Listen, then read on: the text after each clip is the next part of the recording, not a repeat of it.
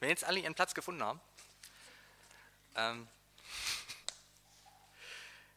lese ich den äh, Predigtext zur heutigen Predigt. Der steht äh, im Brief des Paulus an die Epheser, Kapitel 6, Verse 10 bis 17.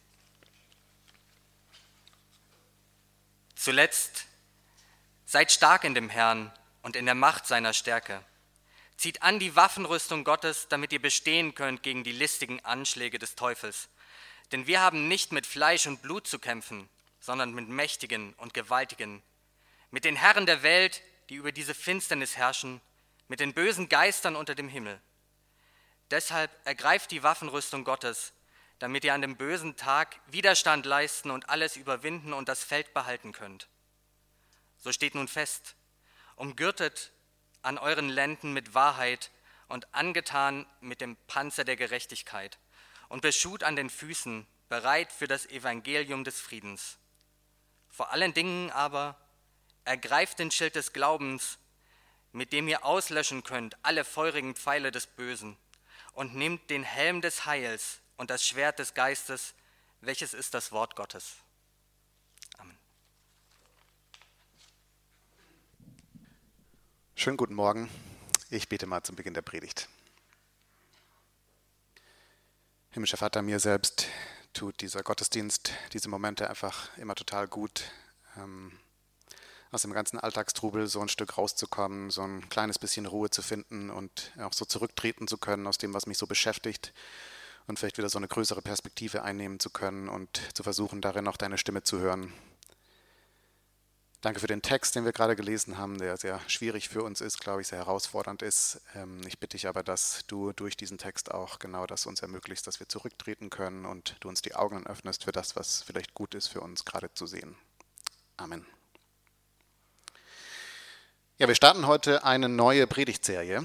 Und ähm, ich muss ganz ehrlich sagen, diese neue Predigtserie, die ist eine große Herausforderung. Also vor einem halben Jahr, als wir die Serie geplant haben, dachte ich noch, das ist eine super Idee, ja, lass uns das unbedingt behandeln. Jetzt so die letzten Wochen dachte ich, was haben wir uns nur dabei gedacht, uns dieses Thema, diesen Text aufzulegen. Aber wir starten heute tatsächlich eine Predigtserie über das Böse. Ja, es wird also wirklich um das Böse gehen, den Teufel, die bösen Geister, all das. Und äh, konkreter gesagt werden wir uns an diesem und den nächsten fünf Sonntagen mit diesem Text hier beschäftigen, den wir gerade gelesen haben, weil ich glaube, dieser Text ist uns einerseits so fremd, es steckt aber andererseits so viel drin, dass wir uns einfach diese Zeit nehmen wollen, um den Text so Stück für Stück zu entdecken und miteinander zu entpacken. Und heute so zum Auftakt der Serie will ich eigentlich nur eins erreichen.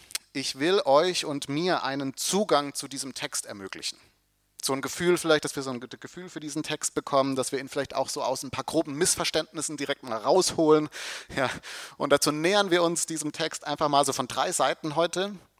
Zunächst mal gehen wir mal ein bisschen auf diese Kampfmetapher ein, dann schauen wir uns diesen Feind an und schließlich gibt es einen Punkt äh, der Ermutigung.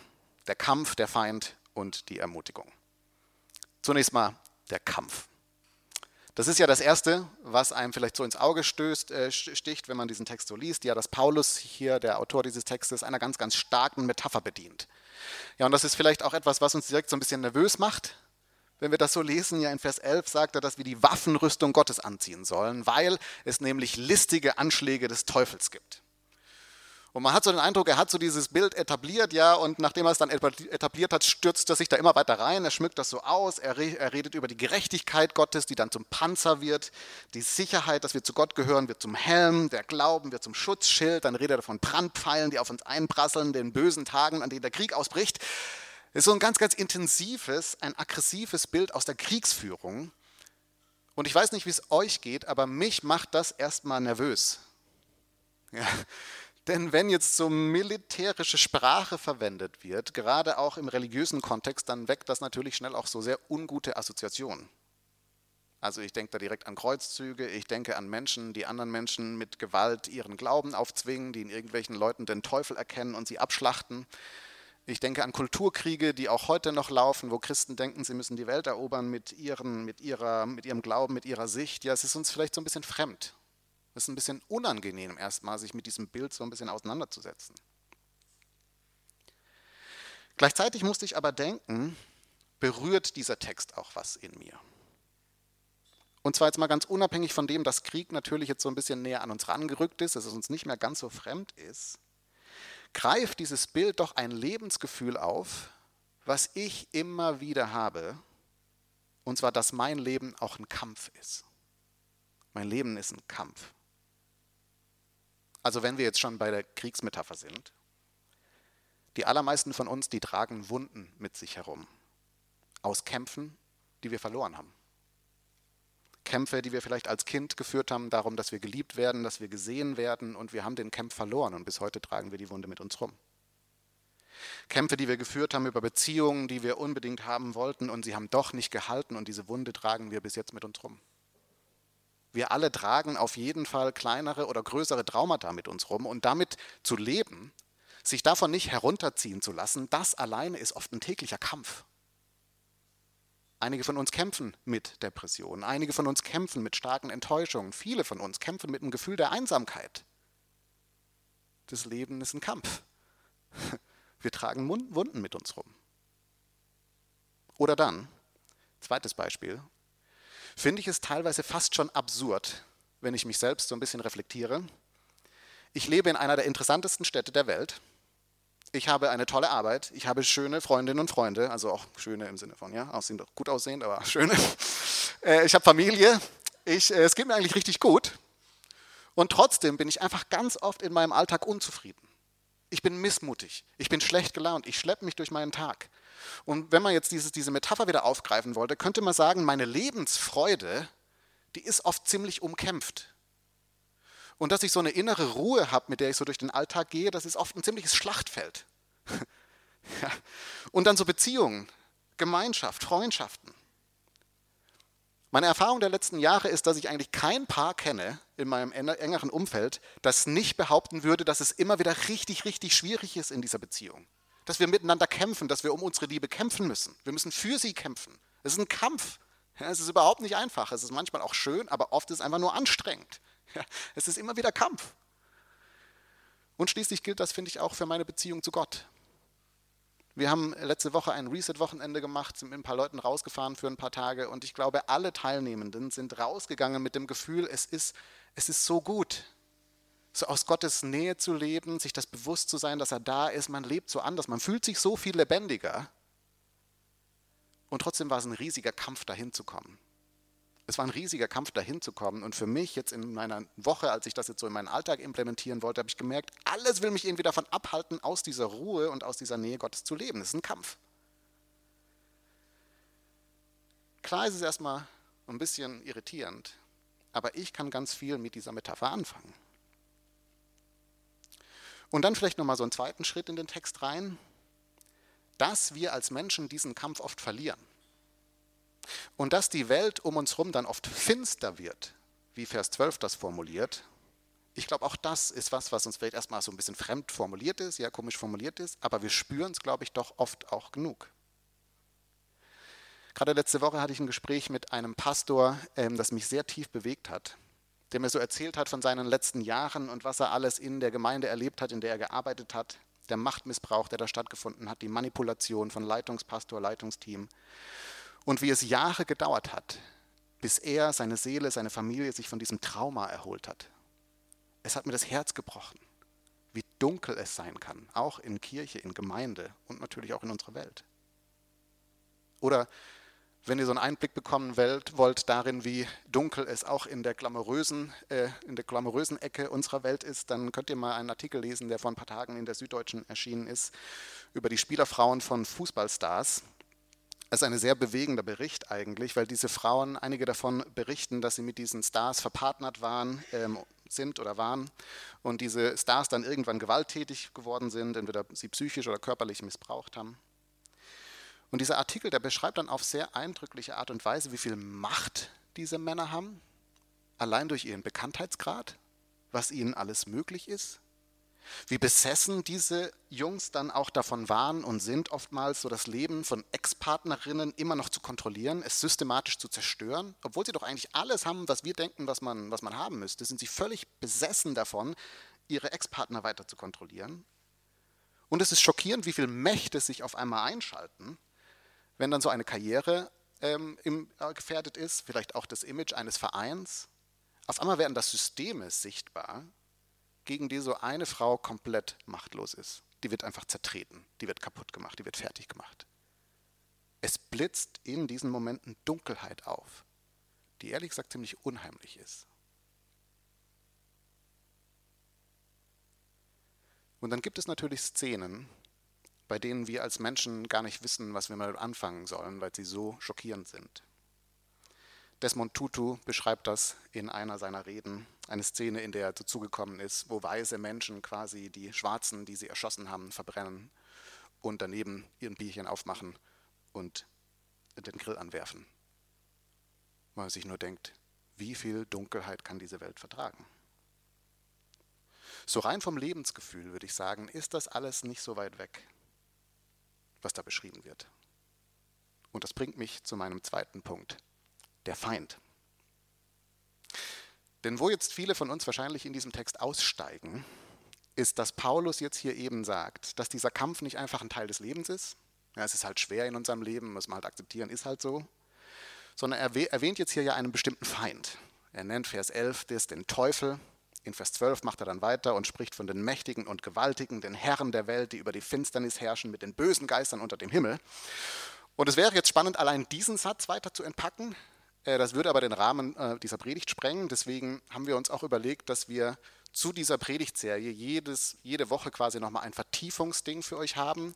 Das heißt, diese Woche wird es dann im Laufe der Woche noch einen Podcast geben, wo wir uns diesen Satz nochmal ein bisschen genauer anschauen, da ein bisschen in diese Welt reinschauen äh, können. Findet ihr dann auf unserer Website, könnt ihr euch anschauen anhören.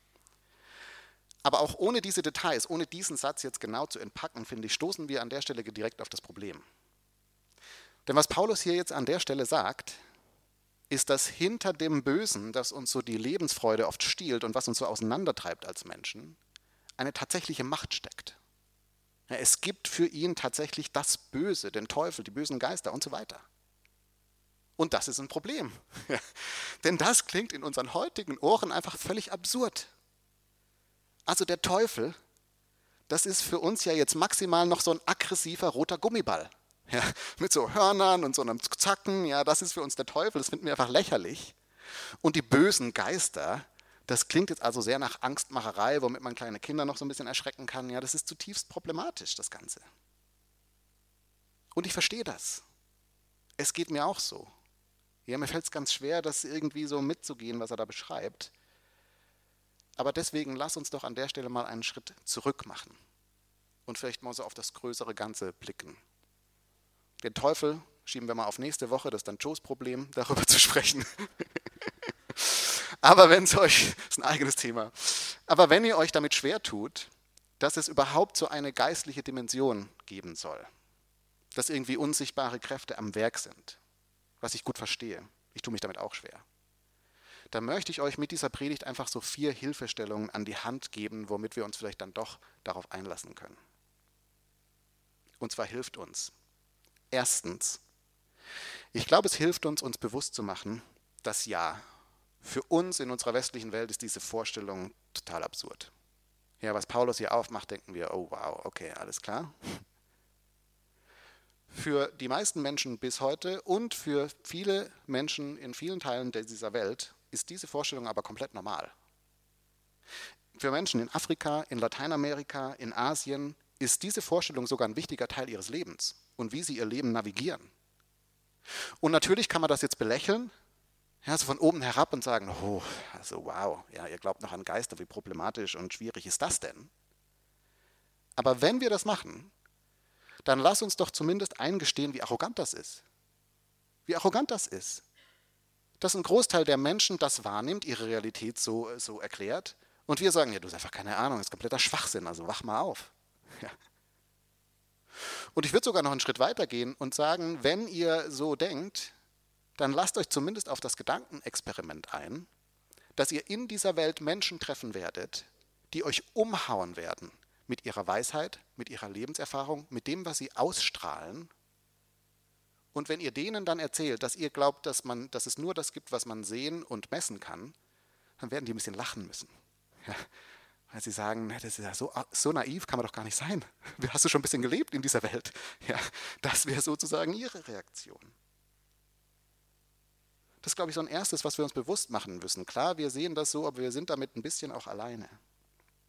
Ein zweites, was uns helfen kann und was ist uns bewusst zu machen, was wir mit diesem Teufel und den bösen Geistern verbinden, ist ja Angstmacherei. Ja, also deswegen lehnen wir das wahrscheinlich auch ab, weil wir es ganz schlecht erlebt haben. Es wurde vielleicht irgendwie ähm, äh, benutzt, um Menschen Angst zu machen, um sie gehorsam zu zwingen. So der Teufel ist an jeder Straßenecke, das Böse, was dich ständig verführt. Du musst aufpassen, ja, was dir, was du so machst, was du denkst und so weiter. Christen, die jeden Raum frei beten müssen, in den sie reingehen und immer irgendwie Angst vor dem Teufel haben. Man kann ja ganz viel Mist anstellen mit diesem Thema. Interessanterweise ist in den biblischen Texten, wenn sie über diese Dimension reden, die Stoßrichtung aber nie, dass sie uns Angst machen wollen. Es geht nie darum, hey Leute, ihr müsst aufpassen, ja, sonst kommt der Teufel und holt eure Kinder ab und fährt sie direkt in die Hölle. Sondern was die biblischen Texte bei uns bewirken wollen, ist nicht Angst, sondern Weisheit. Nicht Angst, sondern Weisheit.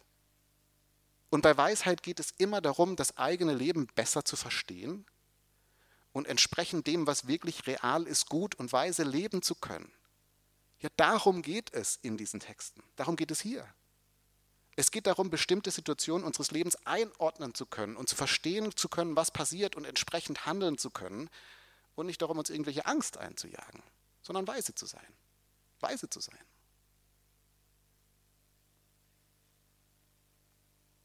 Hier ist eine dritte Hilfestellung, die mir zumindest geholfen hat. Ich glaube, es hilft, wenn wir direkt mal festzuhalten, was es, festhalten, was es denn heißt, mit bösen Geistern zu kämpfen. Ja, ist ja auch schon wieder so, wir kämpfen jetzt gegen die bösen Geister. Also, what, what the heck? Ja, wie muss man sich denn das vorstellen? Und dazu hilft es, sich die, das prominenteste Beispiel in der ganzen Bibel anzuschauen, wo diese Auseinandersetzung stattfindet. Und das ist Jesus nach 40 Tagen in der Wüste, der dort vom Teufel versucht wird, sozusagen. Ja, das heißt, hier ist sozusagen das prominente Beispiel dafür, was es heißt, jetzt mit dem Bösen zu kämpfen. Aber was in dieser Szene passiert, ist ja kein Kampf gegen das böse Ungeheuer oder kein magisches Zauberstab-Wackeln, sondern was passiert, ist ein Gespräch. Was passiert, ist ein Gespräch. Man könnte sogar so weit gehen mit dieser Szene, ist das ja, vielleicht werden Sätze verbal gesprochen, Vielleicht ist es aber eine rein gedankliche Auseinandersetzung über Themen, die uns allen vertraut sind. Es geht da um Identität, wer bin ich, was macht mich wertvoll. Es geht um Gottvertrauen, muss ich alles kontrollieren, kann ich Gott vertrauen. Es geht um Macht und Einfluss und Status in dieser Welt. Und wie Jesus dann diesen Kampf gewinnt, sozusagen, ist diesen Gedanken richtig zu begegnen. Sie als das zu erkennen, was sie sind, nämlich teuflische Lügen, die ihn ins Verderben führen. Das ist in dieser Stelle der Kampf gegen den Teufel. Oder ein paar Jahrhunderte später, eigentlich noch schöner finde ich, geht ein Mönch namens Evagrius Ponticus in die Wüste und will jetzt auch gegen den Teufel kämpfen. Ja, also er ist besonders mutig, er geht jetzt äh, in die Wüste, kämpft gegen den Teufel. Und am Lebensende schreibt er dann ein Buch. Ein Buch mit dem Titel Handbuch für den Kampf gegen Dämonen. Geiler Titel. Ja, schade, dass er ihn schon genommen hat, sonst hätte ich auf jeden Fall auch ein Buch veröffentlicht mit dem Titel. Was interessant ist jetzt an diesem Buch, ist, dass er acht Kapitel hat in diesem Buch und jedes dieser Kapitel beginnt mit dem Satz, gegen den Gedanken, dass, Punkt, Punkt, Punkt. Gegen den Gedanken, dass, Punkt, Punkt, Punkt. Anders gesagt, der Kampf gegen den Teufel ist für ihn auch ein Kampf gegen die eigenen Gedanken. Es ist kein Hokuspokus, es ist kein Schwertkampf, sondern es ist ein Kampf gegen zerstörerische Gedanken. Gedanken, die sein Leben zerstören wollen, die andere zerstören wollen, die Beziehungen zerstören wollen, die seine Beziehung zu Gott zerstören wollen. Das heißt es für ihn zu kämpfen. Und dem Teufel zu erliegen, heißt dann einfach bestimmten Gedanken zu erliegen. Und das ist uns allen, glaube ich, nicht so wahnsinnig unvertraut. Und das bringt mich zur letzten Hilfestellung. Die Frage ist, was ist denn die Alternative? Was ist denn die Alternative?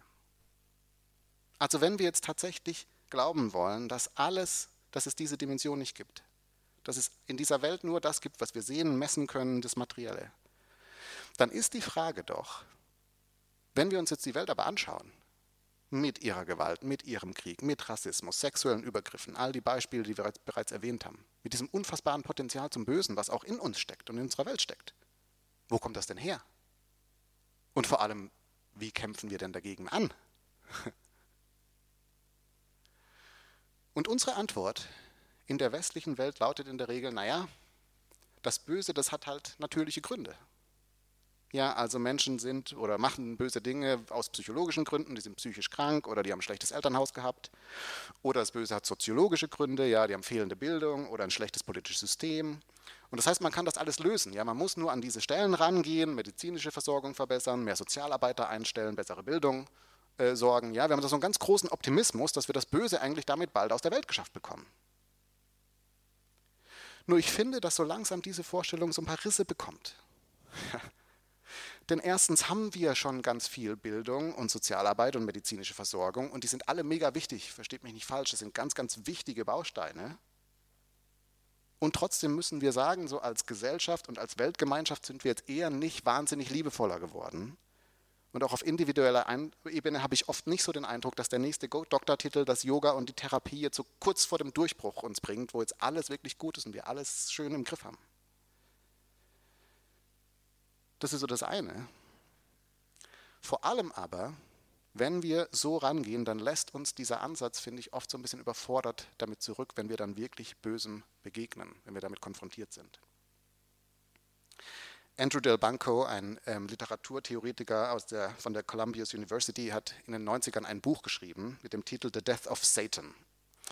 Und er selbst beschreibt sich als liberaler, säkularer Mensch. Also er glaubt jetzt selber nicht unbedingt an den Teufel oder an Gott, aber als solcher schaut er sich jetzt in diesem Buch an, wie so diese materialistische Weltsicht, die wir inzwischen haben, dass wir nicht mehr an das Böse glauben, wie diese Weltsicht die Art und Weise verändert hat, wie wir als westliche Kultur über unsere Probleme sprechen. Und seine Diagnose ist dann folgende. Ihr findet die auch vorne im Programmheft. Er schreibt, in unserer Kultur hat sich eine tiefe Kluft aufgetan zwischen der Sichtbarkeit des Bösen und den uns verfügbaren intellektuellen Ressourcen damit umzugehen. Nie zuvor waren Bildern des Grauens so weit verbreitet und so entsetzlich, von organisierten Todeslagern über aushungernden Kindern in Hungersnöten, die vermeidbar gewesen wären. Nie war das Repertoire des Bösen reichhaltiger. Und nie waren unsere Antworten darauf so schwach.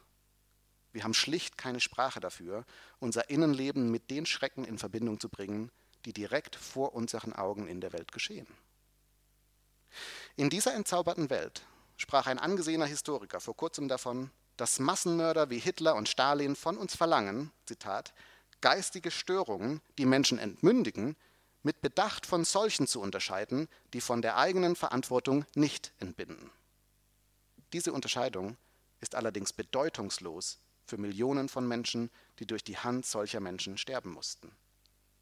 Was bedeutet es zu sagen, dass der Erfinder der Konzentrationslager oder des Gulags einer Störung unterlag. Was bedeutet es, diese Monster als geistig verwirrt zu bezeichnen und eine akademische Debatte darüber zu führen, ob ihre Art von Wahnsinn ihre Verantwortung beeinträchtigt hat oder nicht? Warum können wir sie nicht länger böse nennen?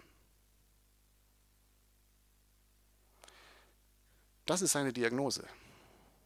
Er sagt im Wesentlichen, wir sind überfordert damit, dann mit dem Bösen umzugehen. Und das ist dann ganz interessant, weil in seinem Denk er sagt dann quasi, in, in diesem Denkmodell, was wir haben, haben wir eigentlich immer nur zwei Optionen. Die eine ist die, die er hier nachzeichnet, dass wir das Böse immer so ein bisschen wegerklären müssen. Ja, wir müssen immer irgendwelche natürlichen Ursachen dafür finden. Die Leute waren halt geistig gestört oder die hätten halt besser gebildet sein sollen. Womit wir es aber letztlich endlich verharmlosen. Wir können es irgendwie nicht mehr böse nennen, sondern wir müssen sagen, ach, es war halt tragisch, wie blöd. Ja, also waren halt geistig gestört, dumm, dass du dabei gestorben bist. Oder aber wir nehmen das Böse ernst, sagt er dann im späteren Teil des Buches. Aber das Problem dann ist, wenn wir es ernst nehmen, ist, dass die einzige Quelle, wo das Böse dann herkommt, der Mensch ist, der das Böse getan hat. Das heißt, dieser Mensch ist der Böse. Er wird zum Bösen. Er wird zum Feind, den wir bekämpfen müssen. Und das Böse muss man ausrotten. Und zack, haben wir eine Rechtfertigung, diesen Menschen, diese Menschengruppe zu bekriegen, sie auszuschließen und es sät einfach nur noch mehr Hass und Gewalt.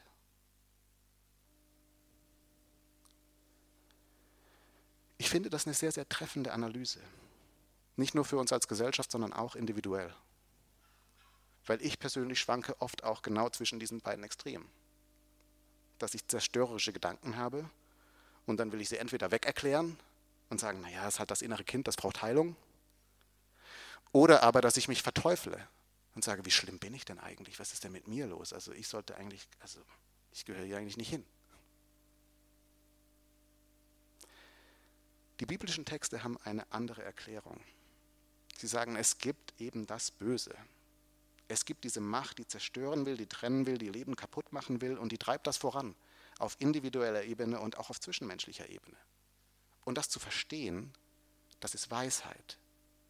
Denn wenn ich verstehe, was passiere, dann kann ich mich mit den richtigen Waffen zur Wehr setzen. Wenn ich nicht verstehe, was passiert, dann ist es wie Schattenboxen. Ich bin meinem Feind letztendlich hilflos ausgeliefert.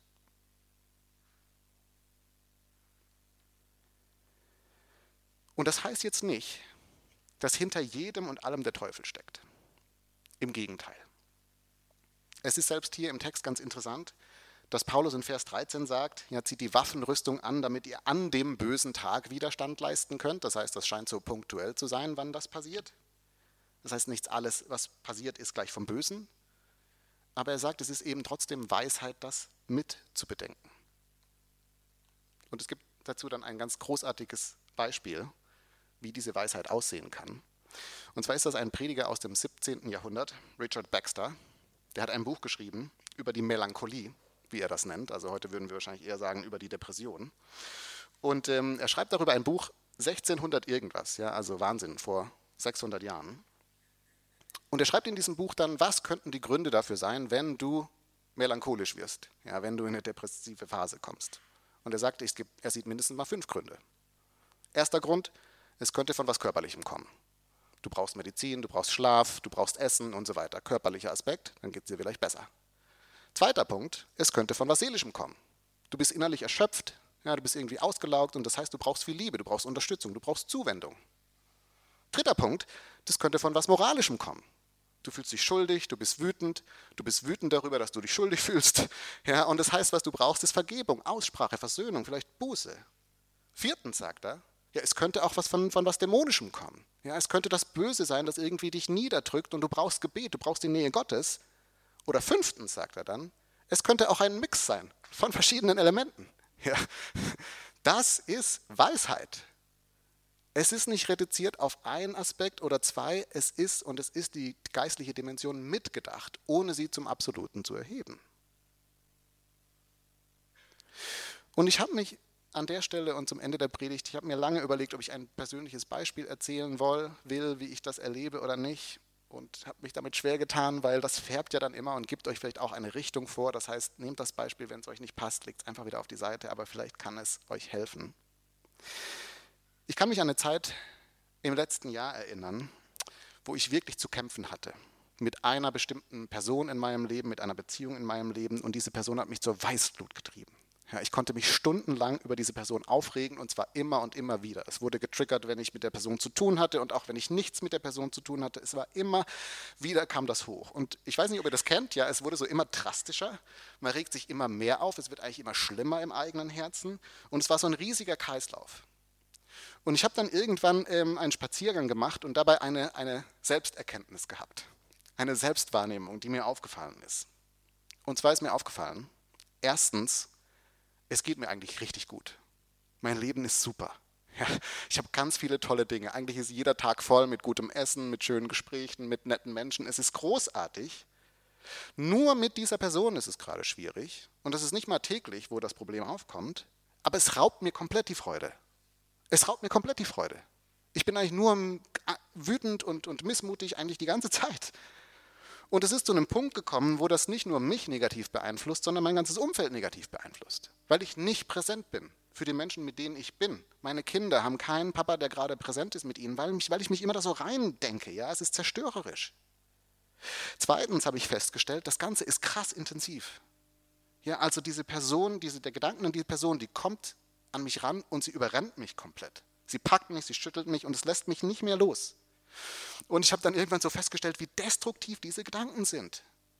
Es ist unglaublich, was ich über diese Person denke. Es ist unter aller Sau. Es ist wirklich unter aller Sau. Ich musste so denken, wenn jemand anderes öffentlich über diese Person diesen Satz sagen würde, den ich gerade denke, dann würde ich der Person eine in die Fresse hauen. Weil so kannst du nicht reden. Es ist ja immer noch jemand, den ich liebe. Ja?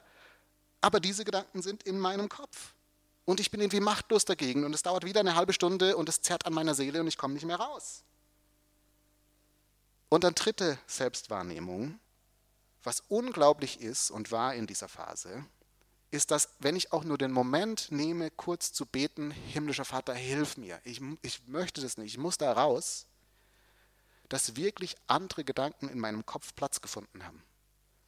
Dass Barmherzigkeit da reingekommen ist, dass ein liebevoller Blick da reingekommen ist, ohne das besser zu machen, was diese Person getan hat oder tut, aber ich habe gemerkt, ich habe wieder Barmherzigkeit, ich kann wieder anders draufschauen. Das war unglaublich. Es war wirklich jedes Mal, dass Ruhe reingekommen ist und ich gemerkt habe, ich muss beten. Was an diesem Text hier interessant ist, ist, dass er beginnt mit dem Satz, seid stark in dem Herrn und in der Macht seiner Stärke. Das heißt auf der einen Seite, wir sind gegen das Böse komplett chancenlos. So jetzt von uns aus dagegen anzugehen, ist so ein kleines bisschen sinnlos aber wir können stark sein in dem Herrn. Deshalb ist Jesus gekommen. Er hat das Böse überwunden. Die große Aussage der Bibel ist nicht, habt Angst vor dem Teufel oder dem Bösen, sondern Jesus hat das Böse überwunden. Wir können in dem Sieg, im Sieg über dieses Böse immer wieder leben. Und selbst wenn wir den Kampf verlieren, ist es noch lange nicht das Ende. Ja, Jesus überwindet es immer wieder. Er überwindet auch die schlechten Konsequenzen von, von dem, was wir auch an Böses tun. Desmond Tutu, als er diese Geschichte erzählt von diesem Horrorszenario, ist ganz interessant. Er sagt das mitten in diesem Council, das sie machen zur Vergebung und Versöhnung. Und er bringt diese Geschichte nicht hoch, um nochmal zu sagen, was sind das alles für Monster, sondern er bringt es hoch, um zu sagen, ich sehe in diesen Menschen weiter Menschen, denen wir vergeben können, mit denen wir neu anfangen können, die noch eine Chance haben auf Veränderung. Gott ist mit ihnen noch nicht fertig. Das ist die Überwindung des Guten, des Bösen durch das Gute. Und das wollen wir uns in den nächsten Wochen weiter anschauen. Wahrscheinlich habt ihr 10.000 Fragen, ich habe sie auch. Und deswegen machen wir nächste Woche hier weiter. Amen.